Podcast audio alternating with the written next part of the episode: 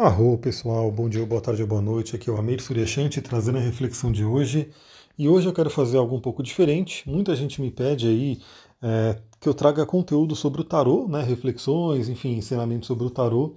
E eu quero começar a fazer mais isso. Então hoje aproveitei, a gente já falou sobre a Lua ontem, a Lua continua no signo de Touro, né, então vale aí o que a gente conversou ontem.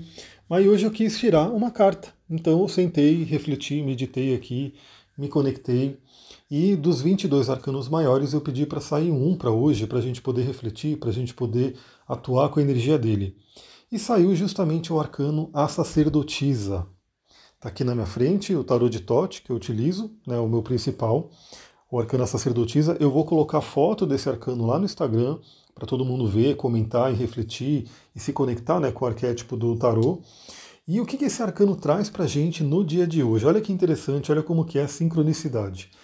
Bom, se você ouviu o áudio de ontem, você viu o quanto que eu falei que a Lua está no signo de touro, e o signo de touro é um signo de calma, tranquilidade, desacelerar, se conectar com a natureza, se conectar com o próprio corpo, né, a sabedoria do corpo. Enfim, tudo isso está valendo né, para hoje, para a gente poder aplicar. Estamos vendo na Lua em touro, que a Lua, inclusive, ia fazer um aspecto benéfico aí com Netuno, né, que é o senhor aí do amor incondicional, da espiritualidade, dos sonhos. Isso vai acontecer hoje. E eu até não falei ontem, né, mas a Lua também vai fazer depois um trígono com Plutão, né, porque Plutão está em Capricórnio, então vem aquela capacidade de olhar para dentro, de você acessar o seu inconsciente, inclusive de cura e regeneração. Então, olha só, a sacerdotisa saindo hoje, o que, que ela traz de ensinamento para a gente? O que, que ela traz de conselho para a gente poder viver a energia do arquétipo? A sacerdotisa é um, um arcano grande, que é considerado grande yin, ou seja, é o feminino primordial, o feminino no céu. Então ele traz muito a energia do feminino, é da receptividade, do yin. E né, ela tem tudo a ver com o dia de hoje, porque a gente está aí num dia né, de Natal. Espero que todo mundo tenha passado bem aí, essa noite de Natal, e que hoje né, todo mundo tenha tendência de já estar mais tranquilo, mais calmo, né? Muitas pessoas ficaram acordadas até muito tarde, então às vezes acorda mais tarde. Tem um dia aí que é um dia diferente, né? um dia de mais tranquilidade. Poucas pessoas vão realmente trabalhar num dia de hoje, né? Então a maioria das pessoas vão aproveitar a quietude, vão aproveitar para realmente descansar. E a sacerdotisa traz esse convite. A sacerdotisa fala sobre a gente olhar para dentro, sobre a gente ter uma introspecção, sobre a gente esperar. É, ela tem aqui né, a imagem dela, que é uma imagem associada a deusa Isis, porque o tarô de Tote ele é muito mágico, né? ele é muito ligado aí a várias tradições e filosofias mágicas. Ela está ali com os braços abertos né, para cima, num formato de cálice, né, que o cálice, a taça, é uma representação do feminino, da energia feminina. Lembra que a gente está falando das energias, né? Do yin, do yang aqui, do feminino e do masculino. Então o feminino ele é receptivo. Por que, que a sacerdotisa está nessa posição, né, formando uma taça?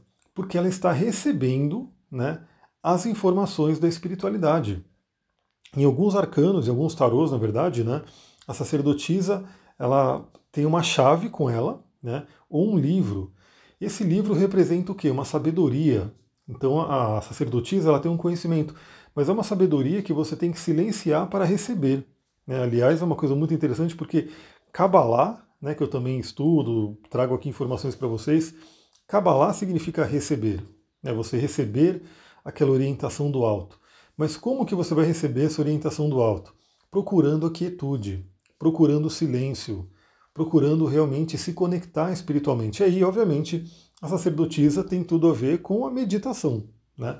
Você ficar nem que seja poucos minutos ali de uma, numa posição confortável, numa posição que você possa realmente relaxar e pedir para receber aí os ensinamentos que você precisa é, para hoje, né?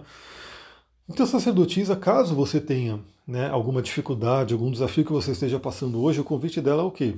É você buscar através, pode ser, você pode chamar de eu superior, você pode chamar de poder do inconsciente, como o, o subconsciente, né? Como diz aí o Joseph Murphy, você pode chamar de Deus, de divindade, de mestre, enfim, do que você sentir, mas é um momento legal para você poder sentar. Se tem algum problema, tem algum desafio, peça orientação para esse mundo espiritual. Peça para que venha essa orientação, esse insight. A sacerdotisa ela ensina o quê? que a gente está a todo momento recebendo ensinamentos. Mas o problema é que a gente não para para ouvir. Tem até uma frase que era é uma frase em inglês, eu não sei, não lembro exatamente como que ela era, mas ela fala muito disso, né? Porque a gente mantém tem tanto um barulho interno, né? Porque esse barulho interno reflete o barulho externo. E a gente vê aí o nosso mundo hoje, as cidades são muito, muito barulhentas. E aí esse barulho externo ele se reflete dentro da gente. E aí é óbvio, né? Se você está num lugar barulhento, se você está num lugar que tem, por exemplo, uma festa, alguma coisa que é muito barulhento, a gente sabe que é muito mais desafiador você conversar, você ouvir o outro. Então o outro fala alguma coisa e aquele barulho impede você de ouvir. Isso acontece dentro da gente também. Então aquele monte de pensamento, aquele monte de falatório interno que o pessoal da magia do caos chama de Galvão Bueno, né, que é bem engraçado aí esse termo, porque é como se ele ficasse ali narrando a todo momento ali, acelerando muita coisa. Então esse falatório, ele impede a gente de ouvir esses ensinamentos que chegam para mim, para mim, para você, enfim, para todo mundo. Esses ensinamentos que vêm da espiritualidade. Então a sacerdotisa ela convida o quê? Sentar em silêncio, né, um silêncio ali absoluto, buscar lugares calmos, tranquilos, já tem tudo a ver com a energia de touro. Aliás, o arcano sacerdotisa é relacionado à lua, né, associado à lua, que é receptiva, que é feminina por fim, por, fim, por, por natureza, né? Então você hoje, a ideia é o que? Procura um lugar tranquilo, um lugar de silêncio, senta, respira, se conecta com o seu corpo. Se você estiver passando por um desafio, peça orientação para esse desafio e espere receber. Né? Ele vai vir como? Vai vir como um insight, como um pensamento, como uma, alguma palavra que surge para você, como alguma ideia, e essa ideia está vindo realmente para poder ajudar você nesse desafio. Se você não está nesse momento com nenhum desafio, e eu duvido, né, porque a maioria das pessoas vão estar sempre ali com algumas questões para ser resolvidas, você pode aproveitar simplesmente esse arquétipo da sacerdotisa para se conectar mais com a espiritualidade, para você poder realmente se alinhar com os poderes espirituais, com esse poder aí do olhar para dentro. É, é, muito interessante isso, né? Porque como a gente está aí nesse dia que já é propenso a isso, já é um dia que a maioria das pessoas não trabalha, o convite da sacerdotisa ele é realmente muito conveniente para hoje.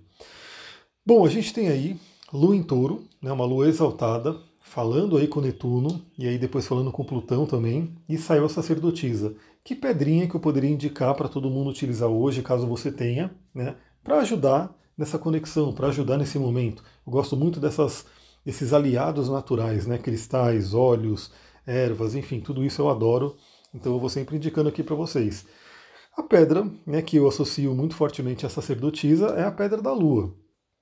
Pedra da lua natural, né, porque infelizmente muitas pessoas têm a pedra da lua que é opalina, né, que é uma pedra da lua feita em laboratório, que eles compram como pedra da lua, acham que é pedra da lua, mas não é. E a gente fala muito sobre isso no curso de cristais que eu estou para abrir aí. Estou refletindo aí se eu vou abrir agora, depois, enfim, uma nova turma do curso de cristais. E a gente fala muito sobre isso, né? Sobre as pedras falsas, enfim. A pedra da lua é uma delas, infelizmente. A maioria das pessoas tem a pedra da lua que não é natural.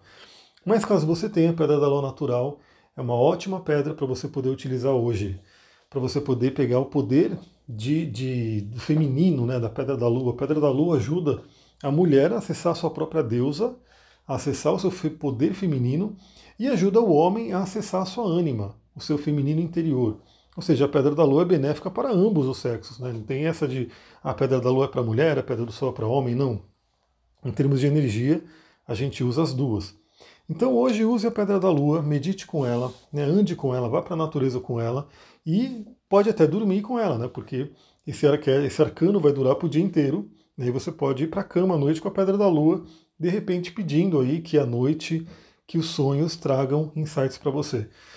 Porque, aliás, se não me engano, é mais para a noite né, que a Lua vai estar nesse aspecto com Netuno, Netuno, Senhor dos Sonhos. Então fica a dica aí, Pedra da Lua, para você poder utilizar hoje.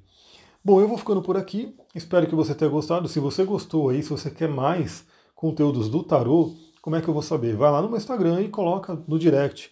Eu quero mais sobre tarô, gostei, é, curto a energia do tarô, enfim porque eu fiz hoje, né, que me veio de tirar um arcano do dia, mas de repente eu posso fazer mais vezes.